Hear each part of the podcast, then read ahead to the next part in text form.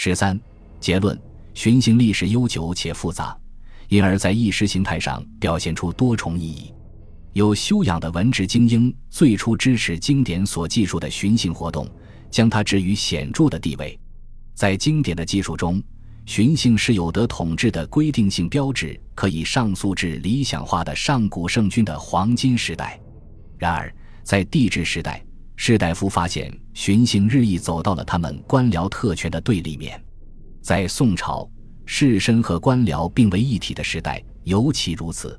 到了十六世纪初，寻衅活动也与契丹人的辽朝。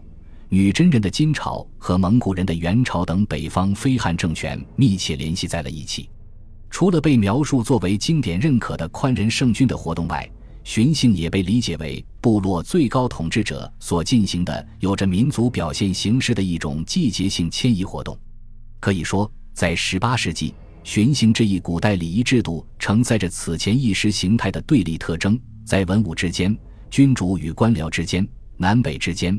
汉人与蛮夷之间，以及对此意见不一，成为这种活动引人注目的部分原因。